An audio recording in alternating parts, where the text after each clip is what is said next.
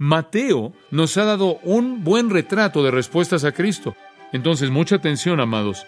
Ponga atención con la decisión que usted toma, porque Jesús está puesto para el levantamiento y la caída de muchos.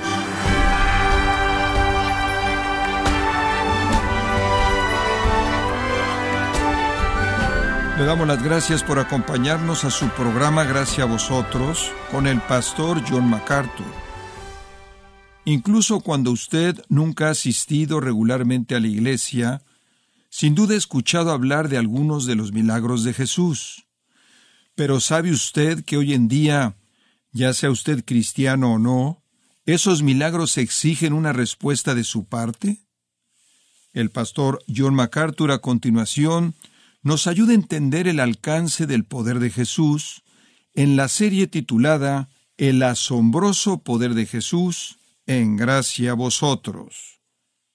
Recordará que en nuestro último estudio juntos nos detuvimos en el versículo 33 con la sanidad del hombre que estaba sordo y mudo. Y estaba sordo y mudo porque se encontraba un demonio en él. Mateo siguió inmediatamente ese milagro con una declaración de respuesta y entonces comenzamos a la mitad del versículo 33 y la gente se maravillaba y decía, Nunca se ha visto cosa semejante en Israel. Pero los fariseos decían, Por el príncipe de los demonios, echa fuera los demonios. Recorría Jesús todas las ciudades y aldeas, enseñando en las sinagogas de ellos, y predicando el Evangelio del reino y sanando toda enfermedad y toda dolencia en el pueblo. Y entonces Mateo nos da la respuesta a los milagros que Jesús había hecho. Estaba el asombro, la multitud asombrada y los religiosos rechazando. Pero antes de que entremos a eso específicamente, permítame ver si puedo alinear su pensamiento con lo que el texto nos está diciendo. Cuando nuestro Señor fue un pequeño niño, tan solo unos cuarenta días de edad, solo un bebé habría tenido. Él fue tomado por su madre y por José al templo, porque se requería que ella ofreciera una ofrenda de purificación después de haber dado a luz a un hijo. Y mientras que estuvieron en el templo, tuvieron la ocasión de conocer a un hombre muy interesante llamado Simeón. Simeón era un hombre de edad que a lo largo de su vida había estado esperando la llegada del Mesías, y ahora tuvo el privilegio de ver al Mesías. Y en Lucas 2.30 dijo, mis ojos han visto tu salvación. Él vio lo que había estado esperando. Y después le habló a María y le dijo esto, He aquí, este niño está puesto para la caída y levantamiento de muchos en Israel. Ahora Simeón dijo, este niño se volverá la línea divisora de destino. Él está establecido para la caída y para que se vuelvan a levantar muchos. La sustancia de lo que Simeón le dijo a María fue este niño se volverá la línea divisora para determinar el destino definitivo para todo individuo. Algunos lo rechazarán y caerán, algunos lo recibirán y se volverán a levantar. Siempre ha sido así en la economía de Dios. Están aquellos que son plantados como el árbol junto al río de aguas que dan fruto, y son aquellos que son el tamo. Están los piadosos y los impíos, están los justos y los injustos, y solo existen esas dos categorías. Mi abuelo solía decir, solo hay dos tipos de personas en el mundo, los que son santos y los que no lo son. Y así es. Y este Hijo está establecido para la caída y el levantamiento de muchos. Francamente, esta no fue información nueva para María, aunque nunca había sido dicho simplemente de esta manera con respecto a su hijo. Pero de regreso en el primer capítulo de Lucas, ella estaba expresando alabanza a Dios cuando el anuncio le llegó a ella de que ella daría a luz un hijo, quien sería un hijo poderoso. Ella dijo esto, hablando de Dios, y su misericordia está en ellos que lo temen de generación a generación. Él ha mostrado fortaleza con su brazo. Él ha esparcido a los orgullosos en la imaginación de sus corazones. Él ha humillado a los poderosos de sus asientos y los ha exaltado a los bajos. Él ha llenado a los hambrientos con buenas cosas, y a los ricos Él ha enviado vacíos. Ahora, María sabía que era característico por parte de Dios el recibir a algunos y rechazar a otros, bendecir a algunos y maldecir a otros, mostrar fortaleza a algunos al congregarnos y esparcir a otros, humillar a los exaltados y elevar a los humildes, satisfacer a los hambrientos y enviar con las manos vacías a los satisfechos. En otras palabras, siempre habrá esta línea divisora entre aquellos a quienes Dios bendice y aquellos a quienes Dios maldice. Por un lado están los arrogantes, los ricos, los poderosos. Por otro lado, los pobres, los hambrientos y los humildes. Entonces María conocía esto porque ella conocía teología, ella conocía el Antiguo Testamento y se le confirmó por Simeón que su hijo sería la encrucijada de esto. Y cuando Jesús vino, cuando él habló, él afirmó esto, porque más adelante en el mismo Evangelio de Lucas, capítulo 6, versículo 20, dice de nuestro Señor que levantando sus ojos en los discípulos, dijo, Bienaventurados ustedes los pobres, porque de ustedes es el reino de Dios. Bienaventurados sois vosotros los que tienen hambre ahora, porque seréis llenos. Bienaventurados sois ustedes, vosotros los que lloran ahora, porque se reirán. Bienaventurados sois vosotros cuando los hombres los odien y cuando los separen de su compañía y los menosprecien y los expulsen y expulsen su nombre como malo por causa del Hijo del Hombre. Regocijaos en aquel día y brinquen de gozo, porque he aquí vuestra recompensa es grande en el cielo, porque de la misma manera hicieron sus padres a los profetas. Pero hay de vosotros los que son ricos porque han recibido su consolación. Hay de vosotros los que están llenos porque tendrán hambre. Hay de ustedes los que ahora se ríen porque llorarán y se lamentarán. Hay de vosotros cuando todos los hombres digan, hablen bien de vosotros porque así lo hicieron sus padres de los falsos profetas. Están los que son bendecidos y los maldecidos. Y los maldecidos, hay quiere decir maldecir. Y Jesús entonces lo afirmó volvió a afirmar esta línea divisora. Bendecidos, benditos y malditos. Están aquellos, dijo nuestro Señor en Mateo 7, que entran por la puerta estrecha y son bendecidos. Y aquellos que entran por la puerta ancha y son condenados. Están aquellos que construyen su casa sobre la roca y permanecen en el juicio. Y están aquellos que construyen su casa en la arena y se colapsa. Están aquellos que tratan de aferrarse a su vida y la pierden. Y están aquellos que pierden su vida y al perderla la encuentran.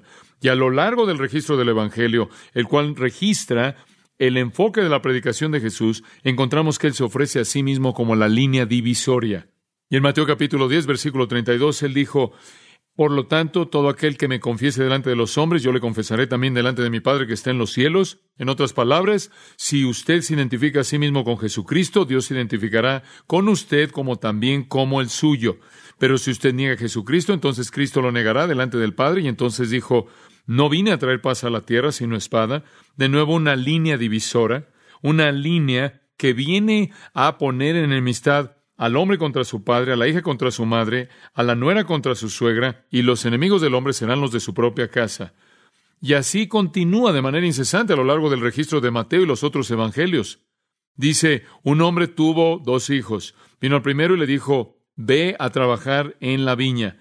Y el hijo dijo, voy y no fue. Y después se arrepintió y fue.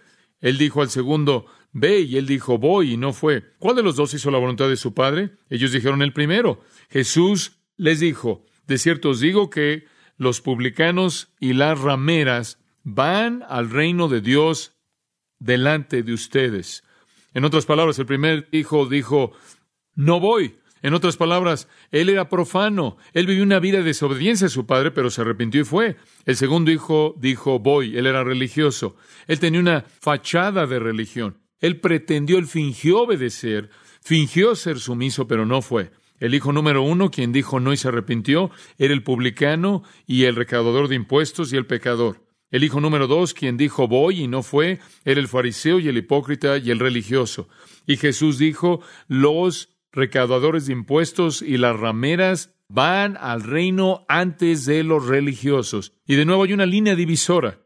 No son los que son religiosos y los que son no religiosos, son los que obedecen la voluntad del Padre y la voluntad del Padre es expresada en esto. El Padre habló del cielo y dijo, este es mi Hijo amado, a él oíd. Cristo se vuelve la línea de demarcación. El apóstol Pablo retoma este mismo concepto de que la raza humana entera está dividida en creyentes e incrédulos, en almas que van al cielo y almas que van al infierno, en los benditos y los malditos, en los recompensados y en los condenados. Y la línea divisora es su fe o falta de fe en el Señor Jesucristo. Usted notará en 2 Corintios 2.14 que Pablo da algo de una benedicción y dice, más gracias sean dadas a Dios, quien hace que triunfemos siempre en Cristo, y Él hace manifiesto la fragancia de su conocimiento mediante nosotros en todo lugar. En otras palabras, hay cierta fragancia que un cristiano tiene, cierto sabor, por así decirlo, cierta representación de Dios. Tocamos al mundo, por así decirlo, con la fragancia de Dios. Somos un sabor dulce a Cristo en ellos que son salvos y en aquellos que perecen. En otras palabras, tanto los salvos como los perdidos. Y esas son las dos categorías. Los salvos y los que perecen reciben la fragancia de nuestras vidas. Ese es nuestro testimonio vivo y nuestro testimonio expresado verbalmente. Pero al que, dice en el versículo 16, somos sabor de muerte para muerte y al otro sabor de vida para vida. En otras palabras, lo que Pablo está diciendo es que nosotros que somos cristianos, que vivimos y predicamos el Evangelio, de hecho estamos radiando esa realidad al salvo y al que está pereciendo. Al que está pereciendo es una fragancia de muerte para muerte. En otras palabras, ellos ya están muertos en su rechazo. Y entre más oyen el Evangelio, más profunda es su condición de pérdida. El escritor de Hebreos lo dijo de esta manera pisan bajo sus pies la sangre del pacto, considerándola algo profano. En otras palabras, el rechazo constante del Evangelio profundiza la condición de mortandad y entonces nosotros, conforme vivimos y predicamos, nos volvemos al incrédulo un sabor de muerte para muerte y lo que sucede es que su condenación se, se multiplica y su infierno es aún más terrible entre más veces han rechazado la verdad. Por otro lado, conforme hemos predicado el Evangelio, aquellos que ya están vivos en Cristo, es el sabor de vida para vida. Es el entendimiento que se expande, explota, se incrementa, enriquece de la plenitud de vida en Cristo. Toda persona entonces o está muerto o vivo, espiritualmente y recibe la palabra de Dios como sabor, un sabor de muerte para muerte, una profundidad del estado de mortandad de su pecaminosidad, incrementando su responsabilidad delante de Dios, lo cual significa un infierno eterno más aterrador, o por el otro lado, de vida para vida. Ahora, Jesús es la línea que divide. Y Mateo presenta esto de manera clara en los capítulos 8 y 9, y entonces regresen ahora, en caso de que ya no estén ahí, al capítulo 9. Y lo que Mateo quiere hacer es ayudarnos a entender que Cristo es quien es y que una decisión debe ser tomada. Un escritor británico llamado Haywood dijo, el problema con la humanidad es este, la humanidad se encuentra en la crucijada y todos los señales, todos los letreros se han caído, pero no para Mateo, para él no se han caído. Él los coloca de una manera muy clara y Él nos llama a tomar una decisión correcta, a escoger la vida, a escoger la justicia, la piedad, a escoger el creer. Eso es lo que Mateo quiere que hagamos. Y para ayudarnos a tomar esa decisión por Cristo, Él presenta en el capítulo 8 y 9 evidencia irrefutable de que Cristo es el Hijo de Dios, el Mesías y el Salvador. Entonces Mateo levanta el letrero. Este es el camino estrecho. Entra por este camino. Este es el camino de la fe en Cristo. Ahora, para convencernos de que Cristo es quien dice ser, Mateo registra en los capítulos 8 y 9 nueve milagros. Milagros maravillosos. Milagros que van más allá de la capacidad de cualquier ser humano, no solo de hacer, sino inclusive de concebir y no son el espectro entero de todos sus milagros, únicamente son muestras. Y creo que es importante que usted recuerde, por ejemplo, Juan capítulo 20, versículo 30, el cual dice, y muchas otras señales verdaderamente hizo Jesús en presencia de sus discípulos, las cuales no están escritas en este libro. Después en el 21-25 él dice, si fueran escritas, supongo que ni siquiera el mundo mismo podría contener los libros que deben ser escritos. Estos son meramente milagros muestra de los milagros innumerables que Él realizó. Pero usted recordará, y rápidamente voy a repasarlo, así que quédese conmigo en este pensamiento. recordará que Él da nueve milagros y los da en secciones de tres. Y después de cada sección de tres milagros, Él incluye una sección de respuesta. ¿Cómo es que la gente respondió a estos milagros? Primero los milagros con respecto a su poder sobre la enfermedad. Él sanó un leproso, él sanó al siervo de un centurión de parálisis y después sanó a la suegra de Pedro de fiebre. Después en el área del desorden, él calmó la tormenta, calmando las olas y el mar. Ese es desorden físico. Después con el desorden espiritual, Él lo enfrentó al echar fuera una legión de demonios. Después con el desorden moral, al sanar al paralítico y perdonando sus pecados. Y después Él enfrentó la muerte, devolviéndole a los muertos la capacidad de hablar, ojos muertos, y de hecho resucitando a la hija de Jairo de los muertos. Y cada uno de estos demostró el poder de Cristo en otra dimensión y fue una muestra de los muchos milagros que él llevó a cabo en todas estas mismas categorías. Y siguiendo cada conjunto de milagros, encontramos una sección de respuesta. Y eso es precisamente lo que vemos en los versículos 33 al 35. Y de hecho el versículo 35 es algo así como un pequeño paréntesis que se encuentra ahí para que encaje con el capítulo 4, versículo 23, y en cierta manera es un paréntesis de todo el ministerio Galileo de una manera muy especial. Si usted regresa, por ejemplo, a Mateo 4, 23, sería bueno verlo brevemente para señalarlo. Dice ahí, y recorrió Jesús toda Galilea, enseñando en las sinagogas de ellos y predicando el Evangelio del reino y sanando toda enfermedad y toda dolencia en el pueblo. Ahora pasa el versículo 35 de Mateo 9. Recorría Jesús todas las ciudades y aldeas, enseñando en las sinagogas de ellos y predicando el Evangelio del reino y sanando toda enfermedad y toda dolencia en el pueblo. Entonces, este es una especie de paréntesis para colocar un contexto en torno al Sermón del Monte y a todos estos milagros que él había hecho. Esta fue la esencia de su ministerio en Galilea. Ahora, quiero que comencemos en el versículo 35 y después vayamos hacia atrás en estos tres versículos breves. Veamos entonces, en primer lugar, las obras del Señor y después veremos la respuesta en los versículos 33 al 34. Observe el versículo 35. Dice, recorría Jesús. Y por cierto, el verbo recorría tiene la idea de un esfuerzo constante, incesante, continuo. Él está continuamente haciendo esto. Y puede ver por qué conforme mira hacia atrás y dice, Él recorría, Jesús, Él recorría todas las ciudades y aldeas. Y en el capítulo 4, versículo 23, marca esas ciudades y villas como esas villas de Galilea.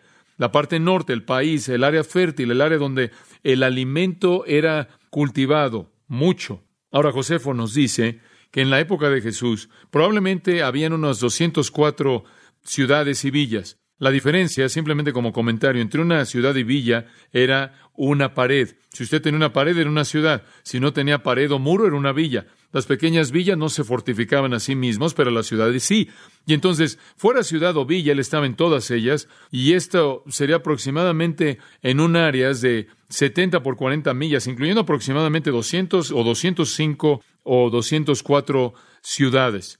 Y él se está moviendo entre todas estas rápidamente, escribe Josefo diciendo, las ciudades son numerosas y la multitud de villas por todos lados están llenas de hombres trabajando gracias a la fertilidad de la tierra, de tal manera que la más pequeña de ellas contiene más de quince mil habitantes. Y la matemática simple le va a decir entonces que hubieron tres millones de personas a las que Jesús pudo haber alcanzado solo en el área de Galilea conforme él estaba ahí. Y entonces, él se movía rápidamente, él estaba recorriendo estas ciudades y aldeas, enseñando en las sinagogas de ellas y predicando el Evangelio y está predicando, sanando y enseñando. Ahora, estas son las tres cosas en las que queremos enfocarnos en el versículo 35. Enseñando en las sinagogas, predicando el Evangelio del reino y sanando toda enfermedad y toda dolencia entre el pueblo. Ahora, amados, yo les confieso en este punto que esas tres cosas, o cualquiera de esas, podría ser suficiente para llevarnos hasta el rapto. Si tan solo discutiéramos la enseñanza que Jesús enseñó, la predicación que él predicó, o las sanidades que él realizó, entonces no vamos a tratar de verlas de manera exhaustiva. Pero permítame ver si puedo ayudarle a entender esto. Vamos a ver estos tres elementos del ministerio de Jesús. En primer lugar, la enseñanza en sus sinagogas. ¿Qué involucra esto? En donde hay gente judía había una sinagoga, en un lugar en donde se congregaban. Es el centro de la comunidad de la vida judía, era una iglesia, era un lugar donde se llevaba a cabo la actividad cívica social, era la corte local, era todo. Ahí era donde la gente judía se congregaba en la comunidad. Ahora, la sinagoga era una especie de adición tardía al judaísmo. No llegó sino hasta la cautividad babilónica.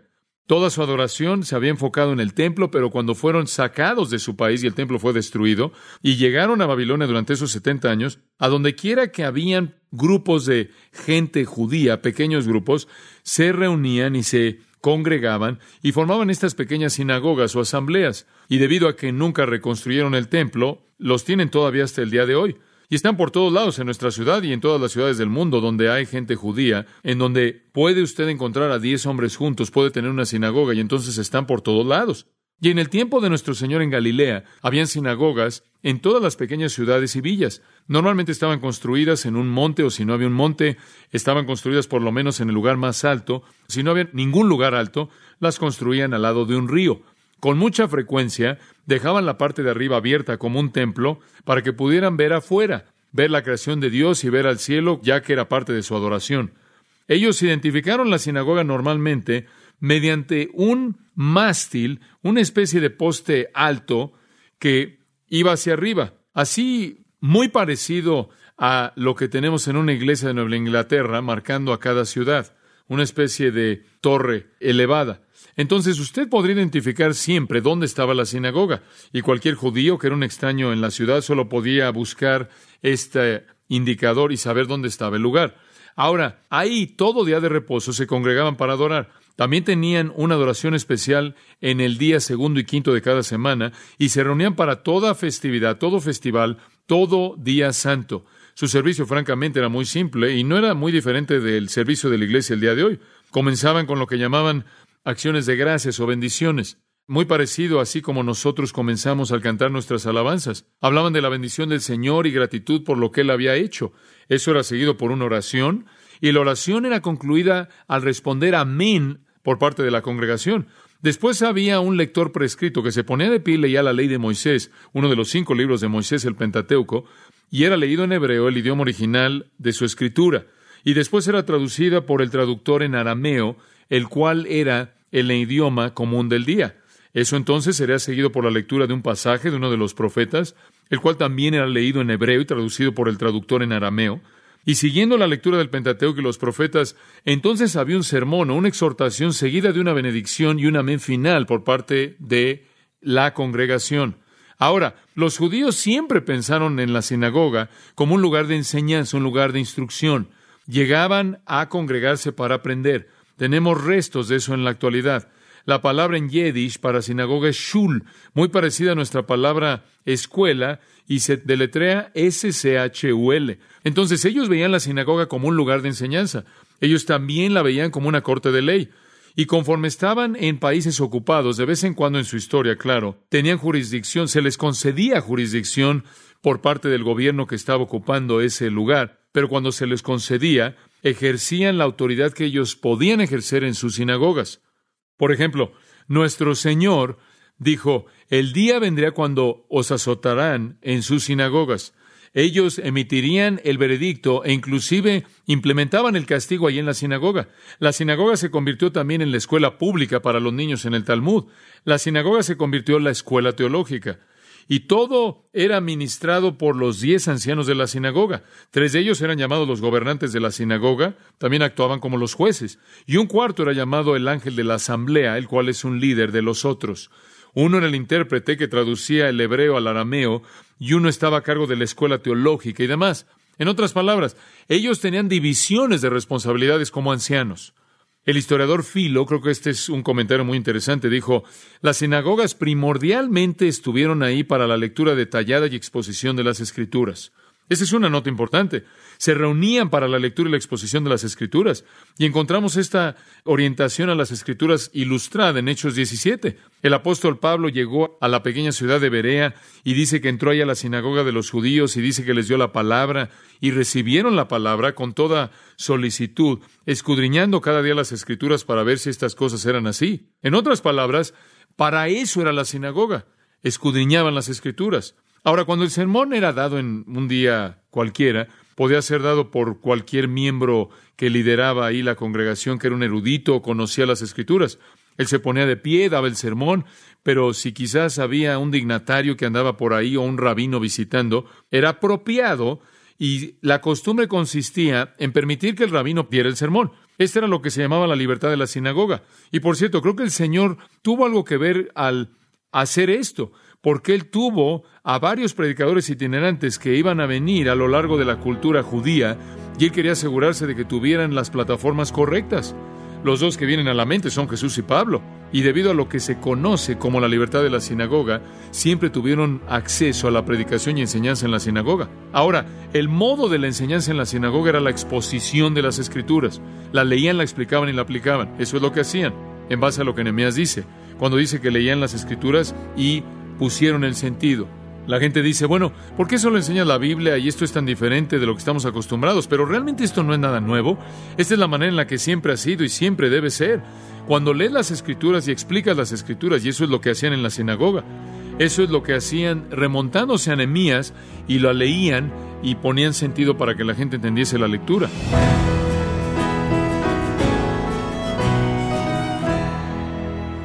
Hemos estado escuchando al pastor John MacArthur con el mensaje Respondiendo al poder de Jesús, parte de la serie titulada El asombroso poder de Jesús, en gracia a vosotros.